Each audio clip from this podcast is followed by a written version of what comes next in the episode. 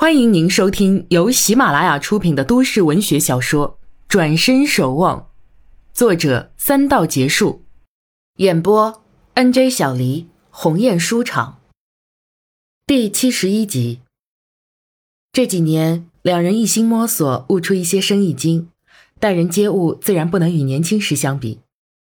店里的伙计从两个已增至六个，兼做学徒，做些简单的活。另外添了一辆小货车，配两个伙计，送货上门的差事就不需要老板亲自出马了。陈谷与李小虎亲密合作，天衣无缝。由于两人都属踏实之人，出手均不浮夸，出来的作品件件实在，加上价格比市场大多物品要便宜，几年下来，顾客便认可了他们，外地的客户也渐渐多了起来。忙好搬家事宜，陈谷便日夜守在店里，他已住进王家。来去更是自由。这天忙完店里的活回去，已经晚上十点。他习惯性的打开信箱查看，果然有封信。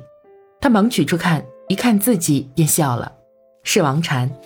未去开门，他迫不及待的拆了看信，坐在院子里细读。阿古，不好意思啊，这么长时间没直接给你写信。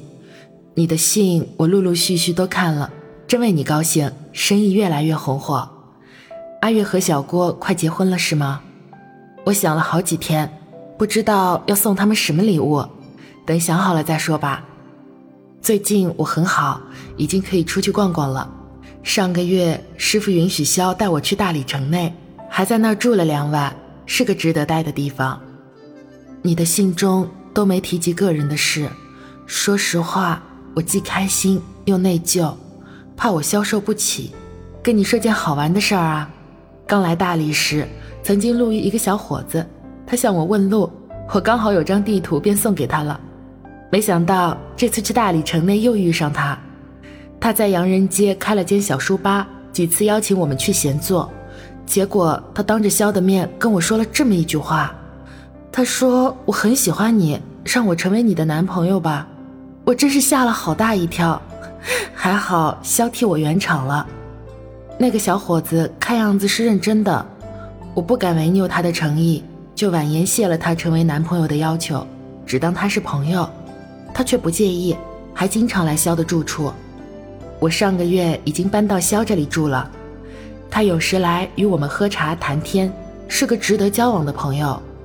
肖和我组织的捐助会也得到他的支持，现在他也成为捐助会的一员。不知你在我家住的习惯吗？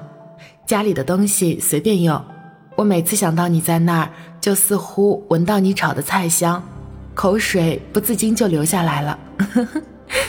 快要入秋了，这个季节最适合怀乡念故人。这里繁花似海，花开花谢，悠然自然。若能就此生根，倒也不失畅快。却谁知总有一个牵挂，以致不敢生根。师傅说。我前生乃飘零神女，此生来凡间，只为了前生所积的小缘。性本飘零，缘无定。我听着有趣，却不觉得飘零不好。管他呢，飘到哪儿就是哪儿，缘是谁就是谁。此乃玩笑话，不可当真。再向阿姨、阿月、小郭问好。阿月、小郭结婚之日，我必会奉上礼物，望不弃。搁笔，禅。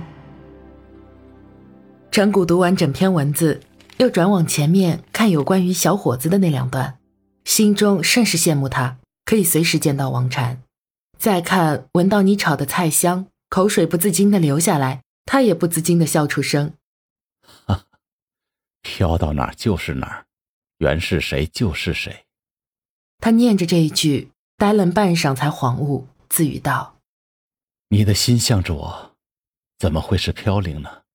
我等着你回来，这缘怎么会无定呢？刚想着，手机响了，竟是李小虎。时值夜晚，李小虎这时打来，陈谷猜一定是有要事。果然，只听他道：“我在你住宅区对面的茶餐厅啊，还有思思，你来吧，我们刚来，等你啊。”陈谷不明就里，只得答应。茶餐厅里人客盈满，二楼雅间里却非常安静。思思一身白色连衣裙，上身披一件粉色网丝罩衫，齐耳短发遮住耳朵，却从中挂下一对紫水晶耳环，脸上略施粉黛，显得俏丽。他正低眉顺眼地咬着一根吸管，时不时吸一口杯中的果汁。坐对面的李小虎看了看手表，又朝窗外楼下观望。窗下正是茶餐厅正门，不一会儿便望见一个熟悉的人进了门。李小虎笑道：“来了，你别紧张啊，又不是相亲。”思思松开吸管，将果汁往一旁移了移，震声道：“我哪里紧张了？”说着，从身旁座位上提起一个蛋糕盒放桌上。“哥，待会儿你帮我担待着点啊，头一次生日叫外人来，怪难为情的。”李小虎笑笑道：“哈哈哈哈，阿古又不是外人，他待你也像妹妹一样。”妹妹啊，思思暗自琢磨。这时敲门声响起，一个服务生打开门，陈谷随即进来。李小虎忙招呼他坐到身旁。陈谷向思思一笑，点点头。待坐下，才发现那个蛋糕，不禁呆了呆，对着思思道：“你生日？哎呀！”我都没带生日礼物，思思怯怯一笑，道：“你你来了就是最好的礼物。”李小虎接口道：“哎，是临时想到外面过生日的，思思要到外地去一段时间，今天也算是为他践行。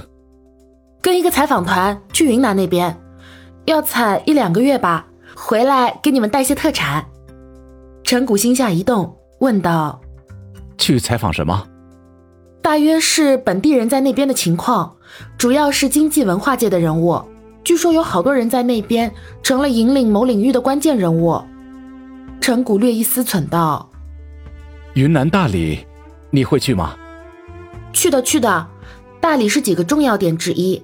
阿古哥，你怎么说？”“啊，我有件事要你帮忙，但怕影响你工作。”“我这次去啊，时间充裕的很。”在一个地方呢，总会有些自由活动的时间的。有什么事儿你说，我一定帮忙。李小虎看看他，不语。陈谷掏出口袋中的信，将信封右下角的地址指给他看。帮我去探望我的朋友好吗？看看他的近况。思思忙从包里拿出笔和采访本，记下地址。陈谷又道：“他叫王禅。”思思脸色微变，手上略一停顿。即刻又动笔记下，脸趁势更低了些。陈谷并没有在意他，见他都记下，便开心的将信收好。李小虎趁机打开蛋糕盒。此时距离王禅离家已三年多，回想三年前，陈谷从对王禅一见如故，到对他暗自倾慕，再到吐出真情，以致获得他的好感反应，经历分离、苦楚、两地相思。最终情坚缘定，唯一遗憾的是，多年始终不能去探望。他深受病痛折磨，他却一筹莫展。